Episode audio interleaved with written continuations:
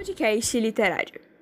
Olá, sejam bem-vindos para mais um podcast literário. Eu sou Yasmin Gomes. Eu sou Clara Lopes. A seguir, a história da Odisseia. No episódio de hoje, iremos falar sobre quatro capítulos diferentes da história da Odisseia. O primeiro capítulo que nós vamos falar sobre é No Palácio de Alcino.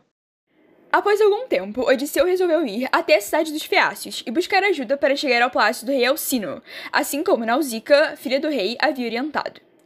Logo encontrou uma jovem passando por perto, que na verdade era Atenas disfarçada, a qual lançou uma névoa para que nenhum habitante pudesse ver Odisseu e o orientou a não falar com nenhum feácio, pois, apesar de serem um povo bom, eram muito orgulhosos por causa de seu alto conhecimento marítimo.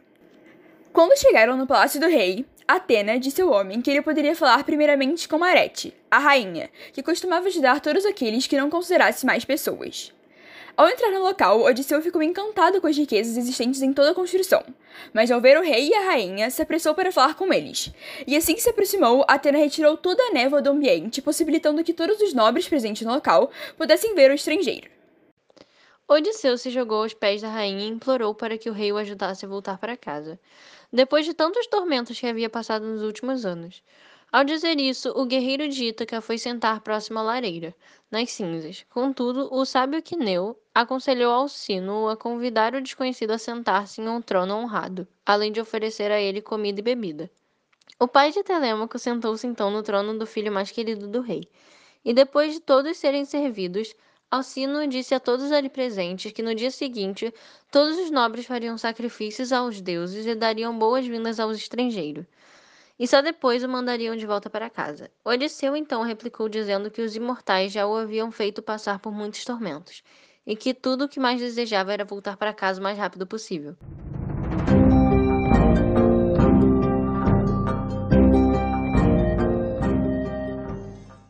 Todos se comoveram, e quando os convidados do rei foram embora, Arete perguntou ao rei de Ítaca sobre sua história e como havia conseguido as roupas que estava usando, visto que ela reconhecera sua própria costura.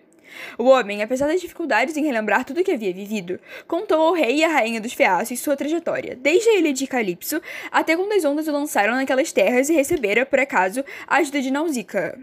O rei advertiu a atitude da filha em deixar o estrangeiro sozinho até o palácio, mas Odisseu logo a defendeu, dissertando palavras que fizeram Alcino se impressionar com sua sensatez. E este ainda disse a Odisseu que prepararia seus rápidos navios e cuidaria de tudo para que ele chegasse em casa o quanto antes em segurança. No dia seguinte, todos os nobres se reuniram na praça e Alcino anunciou que eles utilizariam os melhores navios e marinheiros para ajudarem o desconhecido a chegar em casa no dia seguinte pois naquele momento eles iriam até o palácio recepcionar Odisseu da melhor maneira. Demódoco, divino cantor e cego, para contribuir na festança, começou a cantar diversas músicas sobre os aqueus, que arrancaram diversas lágrimas dos olhos do rei de Ítaca, que lembrava tristemente de sua jornada em Troia, lágrimas essas percebidas apenas por Alcino, Após a cantoria, o rei convidou todos os presentes a realizarem as típicas competições dos feácios e mostrar a Odisseu como eram bons nos esportes.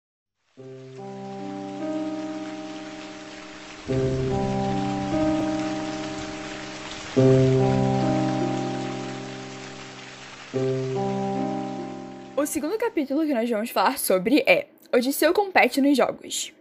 Não demorou muito e os jogos logo tiveram início. Entre os competidores estavam os três filhos de Alcínulo, liderados por Laodamas, vencedor do Pugliato, que aconselhou que os outros chamassem Odisseu para competir, já que ele lhe parecia cheio de vigor, mesmo que abalado pelos impactos que sofrera no mar. Gênio disse que as competições não o ajudariam a esquecer suas preocupações, como haviam falado.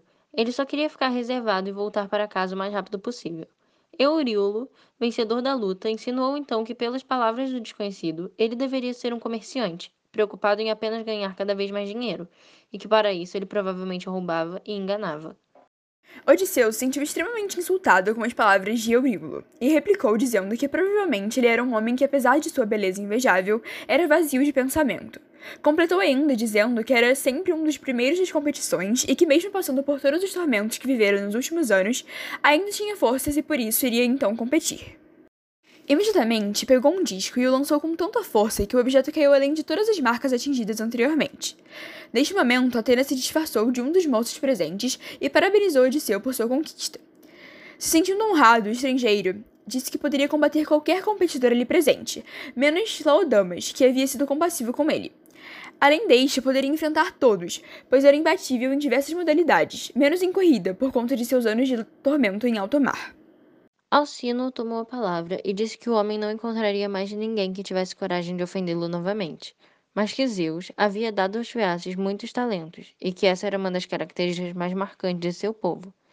Logo em seguida, convocou os dançarinos e Demódoco, os quais deveriam começar com as apresentações. Os dançarinos então formaram uma roda e começaram a realizar seus movimentos mais ágeis e belos, que impressionaram Odisseu. Ao som de uma música que falava de amor de Ares pela magnífica Afrodite tocada por Demódoco. Em seguida, o rei pediu para que dois de seus filhos, Laodamas e Alho, dançarinos inigualáveis, mostrassem suas habilidades ao estrangeiro. Estes então pegaram uma bola vermelha e começaram a dançar triunfalmente, de modo que Odisseu teceu altos elogios aos filhos de Alcino, o qual disse a todos os líderes feácios que trouxessem cada um uma túnica, um manto e um pouco de dinheiro para que o estrangeiro levasse consigo na viagem. O rei exigiu também que Euriulo pedisse perdão ao rei de Ítaca por suas palavras ofensivas.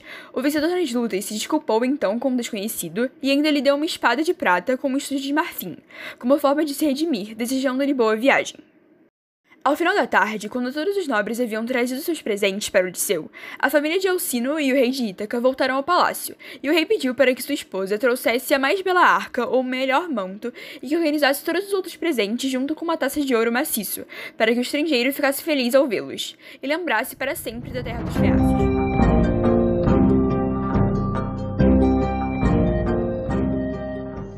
Terceiro capítulo é Odisseu conta sua história. Arete trouxe o baú e pediu para que o próprio Odisseu colocasse os presentes na arca e amarrasse tudo muito bem, o qual ficou muito comovido com a atitude e seus olhos ficaram marejados.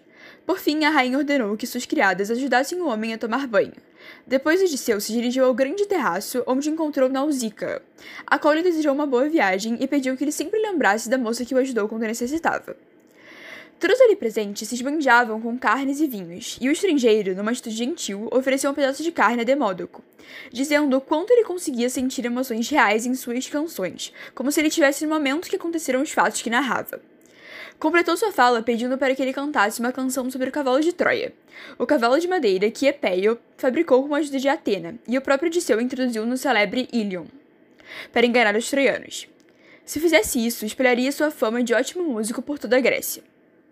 Eis então Demódoco, que conforme cantava, fazia com que o rei de Ítaca se debulhasse em lágrimas, as quais foram percebidas novamente por Alcino, que tomou a palavra e disse que parasse imediatamente com a música, pois ela trazia imenso sofrimento ao estrangeiro. O rei ainda questionou Odisseu sobre qual era o nome e sua pátria, pois ele fazia questão de levar o homem até lá, mesmo que corresse o risco de Poseidon destruir seus navios e cercasse a ilha dos Feácios com grandes montanhas, como dizia seu pai. Disse ainda para o estrangeiro dizer os locais que havia passado, os povos que conhecera, e por fim, porque chorava tão amargamente ao ouvir as músicas tocadas por Demódoco. Odisseu então começou a contar sua história. Introduziu dizendo que os tormentos que os deuses impuseram a ele foram imensuráveis, e depois disse que era o filho de Laerte, Odisseu. Relatou que sua pátria era Ítaca, terra da qual se orgulhava imensamente e adorava mais do que qualquer outra, por amar sua terra e também sua esposa que deixara o local, ansiava por voltar o quanto antes à sua terra natal. Pois apesar de Calípso e Circe terem tentado conquistar seu amor, ninguém o fazia se sentir como sua esposa e sua pátria faziam. O quarto e último capítulo que nós vamos falar sobre neste episódio é o encontro com Sícones e os Lotófagos. Logo em seguida, começou a contar como Zeus havia tornado seu retorno à terra natal um trajeto penoso e cheio de tormento relatou que quando ele e seus companheiros partiram de Troia, o vento os empurrou para o país dos Cíclones, seus inimigos que haviam lutado do lado dos troianos. Eles pegaram os Cíclones de surpresa e conseguiram tomar vários espólios e escravos, e dividiram tudo o que haviam conseguido de modo que ninguém pudesse se queixar. Odisseu insistiu para que seus companheiros fossem embora, mas os tolos não ouviram, e resolveram ficar na ilha batendo carneiros e bois e bebendo vinho, passando assim a noite na praia. Durante a manhã, os Cíclones, que haviam chamado reforços, retornaram ao local com um grande número de oponentes e travaram uma grande batalha com o rei de Ítaca e seus companheiros que haviam permanecido naquela terra. Estes últimos foram derrotados no final, perdendo seis homens de cada navio. Quando saíram da ilha, Zeus enviou a eles um irrefreável vento norte e turvou todo o céu, Com isso, as naus mergulharam a proa e o vento rasgou suas velas, obrigando os homens a remarem até terra firme, onde permaneceram por dois dias e duas noites. No terceiro dia, partiram novamente, acreditando que chegariam à sua pátria. Porém, após lutar contra os ventos contrários durante nove dias, finalmente chegaram ao país dos lotófagos no décimo dia.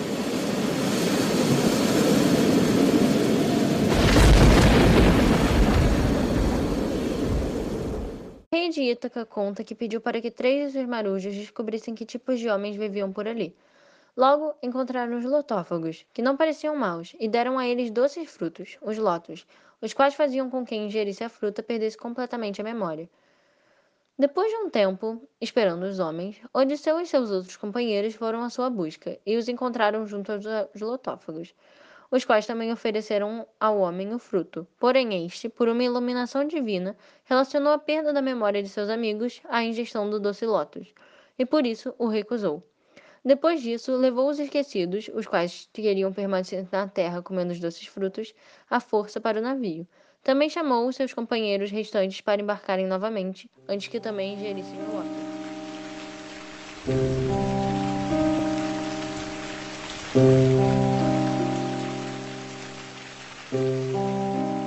E assim chegamos ao fim de mais um episódio do podcast literário. Até a próxima!